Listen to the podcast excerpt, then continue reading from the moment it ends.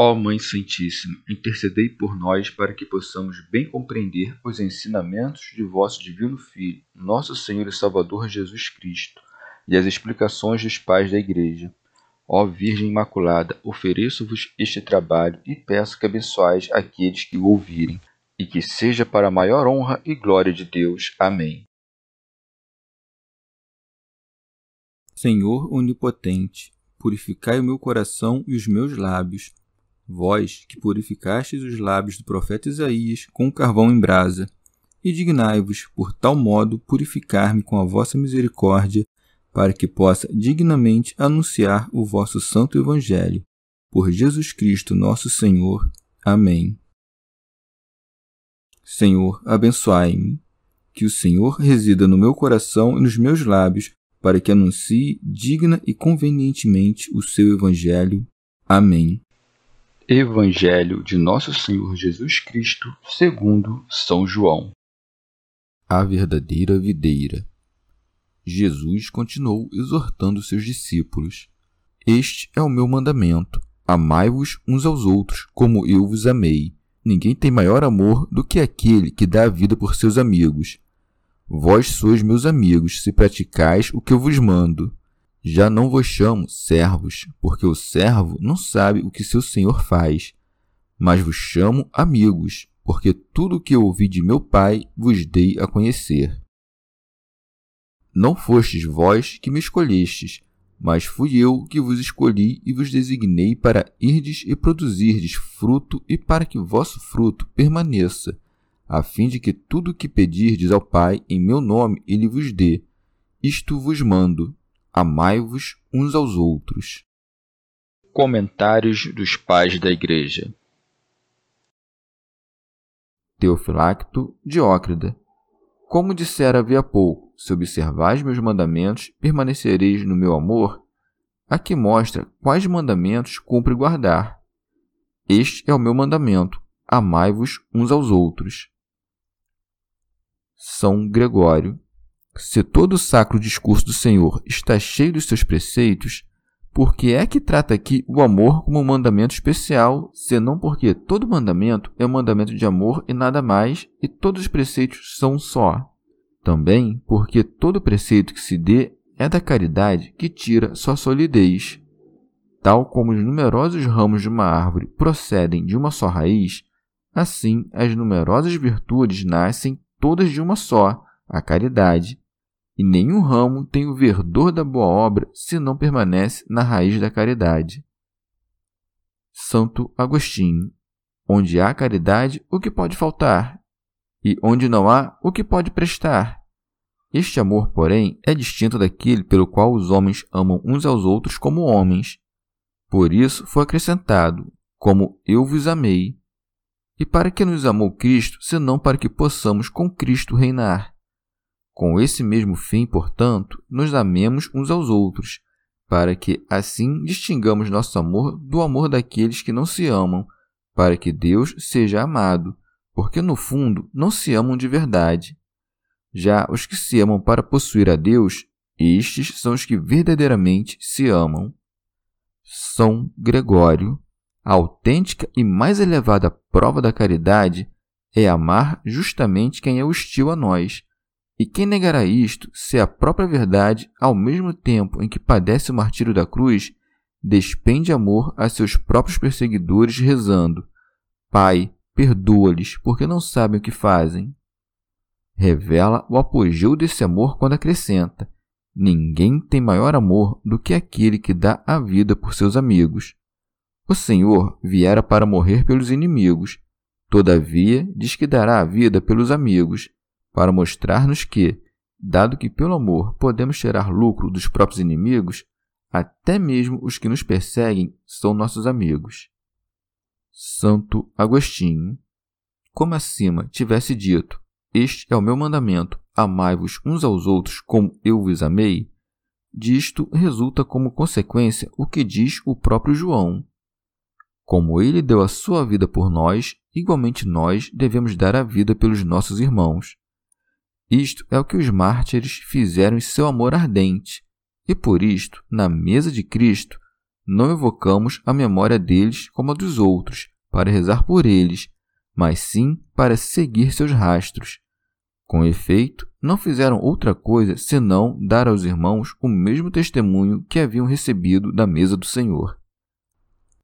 São Gregório, quem, no tempo de calmaria, não se desfaz de sua túnica por Deus, como poderá, no tempo de perseguição, se desfazer da sua alma? A virtude da caridade, portanto, para que seja invicta durante o tumulto, deve ser alimentada com misericórdia durante a calmaria. Santo Agostinho. Pela mesma caridade, amamos Deus e o próximo. Mas a Deus amamos por causa dele mesmo, a nós e ao próximo por causa de Deus. Sendo dois, portanto, os preceitos da caridade, dos quais depende toda a lei e os profetas, o amor de Deus e o do próximo, não sem razão, a Escritura coloca muitas vezes um pelo outro, porque quem ama Deus é consequência que cumpre os preceitos de Deus. Logo, é consequência que ame o próximo, porque este é um preceito de Deus. Daí que siga: Vós sois meus amigos se praticais o que vos mando. São Gregório. Amigo quer dizer o guardião da alma.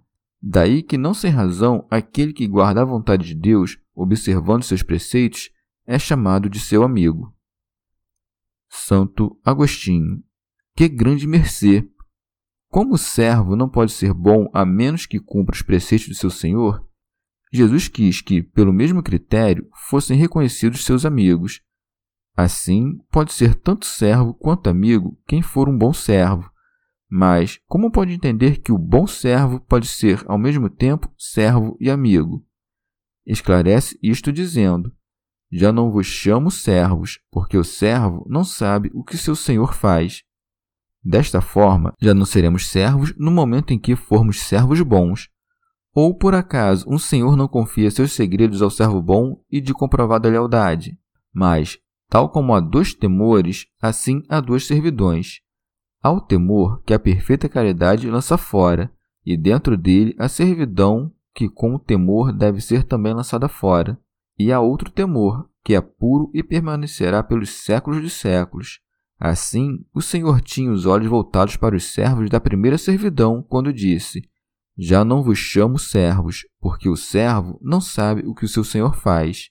Não se refere, por certo, ao servo do temor casto, pois a este diz: muito bem, servo bom, entra na alegria de teu senhor, e sim ao servo do temor, que é lançado fora pela caridade. E deste fala assim em outra passagem: O escravo não fica para sempre na casa, mas o filho fica nela para sempre.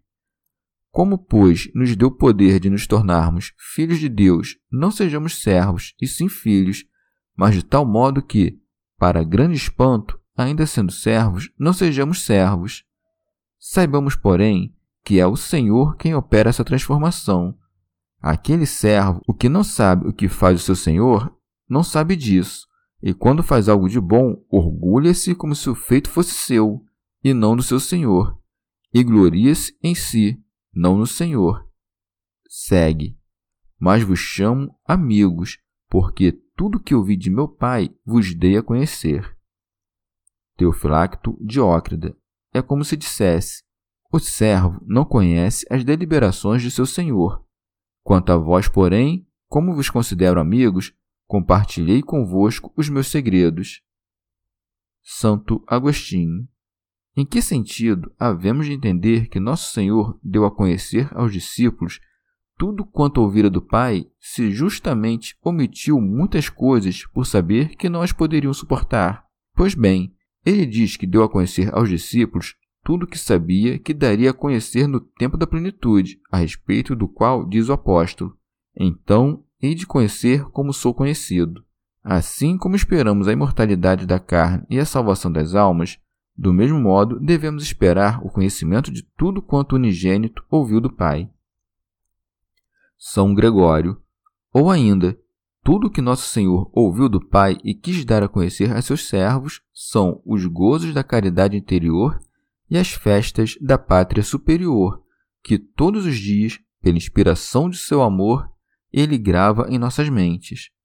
Com efeito, uma vez que amamos tudo o que ouvimos a respeito do céu, tudo isto que amamos já nos é conhecido, porque o amor é o próprio conhecimento. Deu-lhes tudo, portanto, a conhecer na medida em que, desapegados já dos desejos terrenos, ardiam nas tochas do mais alto amor. São João Crisóstomo. Ou ainda, Nosso Senhor diz-lhe tudo o que lhes era necessário ouvir. Nisto de dizer que ouviu todas essas coisas do Pai, mostra que não fala nada de alheio, mas apenas o que vem do Pai. São Gregório. Mas quem quer que alcance esta honra de ser chamado amigo de Deus, não deve atribuir a seus próprios méritos os dons que recebe desde cima. Daí que acrescente: Não fostes vós que me escolhestes, mas fui eu que vos escolhi. Santo Agostinho. Esta é uma graça inefável. O que éramos, afinal, antes de escolher Cristo, senão iníquos e perdidos? Não tínhamos ainda crido nele quando nos escolheu, pois se tivesse escolhido quem já cria, teria escolhido quem já o escolhera. Esta passagem, por certo, mostra como são fúteis os vãos raciocínios dos que dizem que fomos escolhidos antes da fundação do mundo, porque Deus sabia de antemão que seríamos bons, e não porque Ele mesmo nos havia de tornar bons.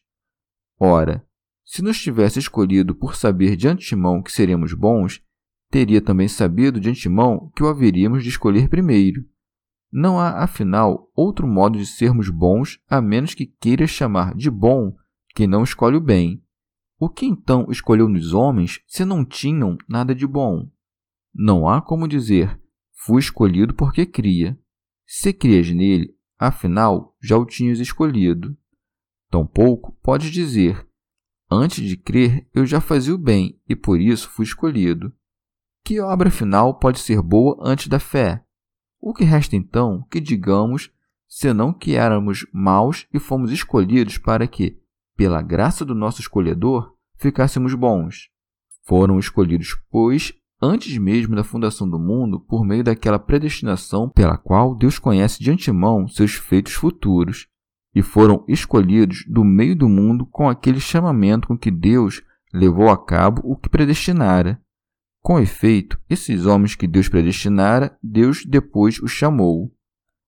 E vede como nosso Senhor não escolhe homens bons, mas torna bons os que escolhe, pois segue, e vos designei para irdes e produzirdes frutos. Este é o fruto sobre o qual dissera: Sem mim nada podeis fazer. Ele é o próprio caminho em que nos destinou para que vamos. São Gregório. Destinei-vos quer dizer plantei-vos para a graça, para que vales pela vontade, pois desejar com a mente já vale por ir, e deis fruto pela obra. Esclarece em seguida que tipo de fruto devem dar quando diz, e para que vosso fruto permaneça. Com efeito, todos os trabalhos e fadigas que empreendemos para o presente século, mal e mal suprem as nossas necessidades até a morte e a morte, atravessando-nos o caminho, anula todo o fruto do nosso trabalho. Já o que é feito para a vida eterna é conservado ainda para além da morte, e só começa a vir à luz no momento em que o fruto dos nossos trabalhos carnais começa a apagar-se. Obremos, pois, para produzir frutos que permaneçam, frutos que, quando a morte destruir todas as coisas, na morte mesma tem o seu começo. Santo Agostinho. Nosso fruto, portanto, é o amor que por ora está ainda no desejo e não na saciedade. E o que quer que peçamos com este desejo em nome do Filho unigênito, o Pai nolo dará. Daí que siga, a fim de que tudo o que pedirdes ao Pai em meu nome, ele vos dê. Ora, pedimos em nome do Salvador aquilo que entra no cálculo da salvação. O Senhor havia pouco dissera: vos destinei para que vades e deis fruto. Ora, o nosso fruto é a caridade, encarregando-nos, pois, de entregar esse fruto, diz: Isto vos mando, amai-vos uns aos outros. Daí que diga também o apóstolo: o fruto do Espírito é a caridade. e depois entrelaça as demais virtudes como nascidas e dependentes desta. Com razão, portanto, prega tantas vezes o amor como o único mandamento. Sem o amor, afinal, de nada adiantam os demais bens, e sem os demais bens, pelos quais o homem se torna bom, não pode haver o amor. São João Crisóstomo.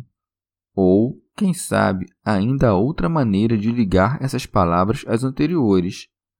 Eu disse que dou minha vida por vós porque a vós escolhi primeiro. E não disse nada disso para repreender-vos, mas para conduzi-los ao amor, para que amasseis uns aos outros. Em seguida, porque ser alvo de perseguição e acusação de muitos não é nada fácil, mostra como não convém afligir-se com essas coisas, mas antes alegrar-se. Chegamos ao fim de mais um dia de comentários da Catena Áurea. Muito obrigado por ficarem até aqui que Nossa Senhora derrame suas graças sobre nós e até amanhã.